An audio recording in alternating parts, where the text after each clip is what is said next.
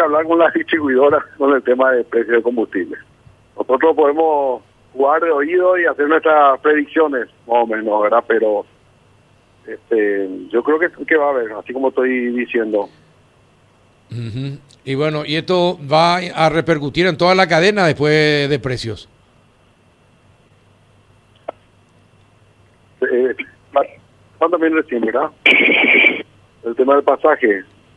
No, no solamente el tema del pasaje. eh, después, cuando Ah. sube sube el combustible, sube hasta la galleta coquito que comemos, sube. Cierto, todos los productos de Sí, vos sabés que este tema, Carlos, así como está diciendo, hay que hay que buscar la forma de que no sea tan estresante la suba del combustible, tener un poco reglas claras en el mercado. Nosotros a través de APESA siempre estuvimos tratando de conseguir una, una, una fórmula que, que sea bastante ágil y, y sensible al- a, los movimientos de del mercado, ya sea dólar, precio del, petróleo, eh, etcétera, ¿verdad? Eso estamos trabajando hace rato, hace años venimos con la pesa tratando de conseguir una fórmula que pueda pues, que pueda estandarizar todo el tema del precio, ¿verdad? Sobre todo sincerar los precios. ¿verdad? Ahora, ¿y quién es, eh, quién es el que fija los precios de los combustibles? Eh, ¿Son los importadores, eh, el ministerio? ¿Quién fija el precio del combustible? No, no, no. eh, eh, cada importadora pone su precio.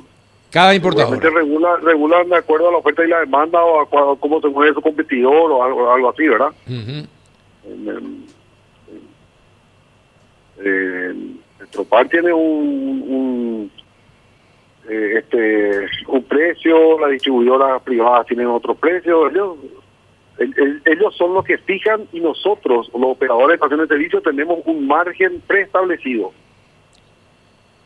¿Verdad? Entonces, nue- nuestro, nue- nuestra utilidad tiene que fluctúa de acuerdo al, al, al, al precio, pero siempre fija, siempre fija. Te digo porque en otros medios me estuvieron diciendo, bueno, ahora van a ganar más, qué sé yo, o- y no es así. Nosotros tenemos un margen es más. Cuando más caro es el producto que estamos comprando, mayor cantidad de capital operativo necesitamos para operar nuestras estaciones, ¿verdad? Entonces, eh, y así. Ahora, ¿y Pero qué? sí creo que debería ser menos estresante ese tema. Me- teníamos que, que este, tomar las decisiones de suba o baja del precio del combustible. Eh, seguramente a principio de la pandemia te acordarás que en, en, marzo del gremio de combustible y el, el todo el sector de combustible también la distribuidora nos pusimos le pusimos pecho a esta pandemia y a esta situación económica que se venía y bajamos de 300 primeramente 300 guaraníes, después hicimos trabajo de 350, más o menos se bajó 650 guaraníes del precio del combustible eh, pre, pre-pandemia. El dólar estaba más bajo, eh, el precio del, combustible del petróleo internacional estaba más, estaba más bajo. Entonces, yo creo que ahora que está un poco más la economía estabilizada, a lo mejor están ellos ya analizando una suba, ¿verdad? Así es. Bueno, eh, y por otra parte, por otra parte, ¿qué pasa, eh, qué pasa con la ley de creación de estaciones de servicio? Porque uno mira en cada esquina, de repente uno encuentra hasta tres estaciones de servicio.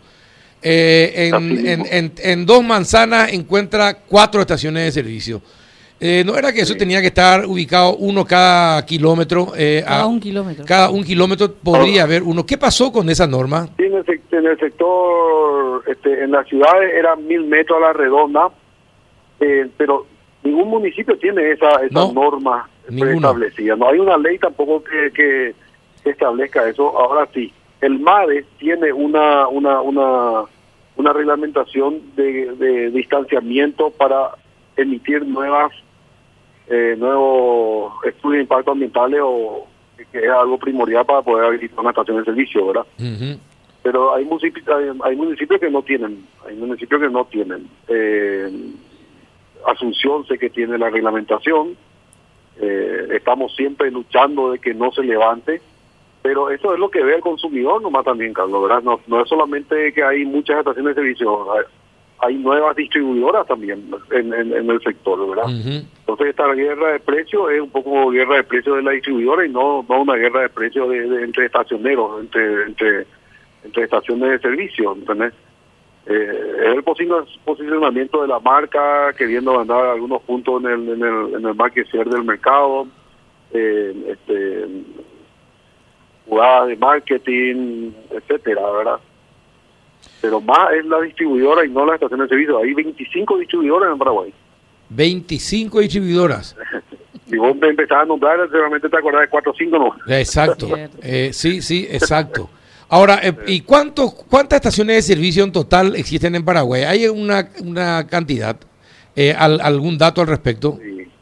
Sí, sí, tenemos todo, todo, tenemos todo por, por, por, por emblema, por este departamento, ciudad. diría también que cuántas están operadas por, por, por empresarios, cuántas opera el mismo emblema, cuántas es propiedad del propietario del emblema, porque en este, en, este proceso, te voy a decir, de, de, masificación de estaciones de servicio, algunas quedan fuera de rentabilidad, ¿entendés? porque la torta va bajando, la, es la misma. La oferta es mayor a la demanda hoy en día, está creciendo más la oferta que la demanda, y eso no es sano, entonces este no es sano para, para nadie. Entonces hay estaciones de servicio que antes vendían 100 mil litros, hoy están vendiendo 60 mil, 70 mil, entonces a un sector privado, a, por decirte, a un Miguel Corrales no le conviene tener esa estación de servicio porque no, no le cierran los costos.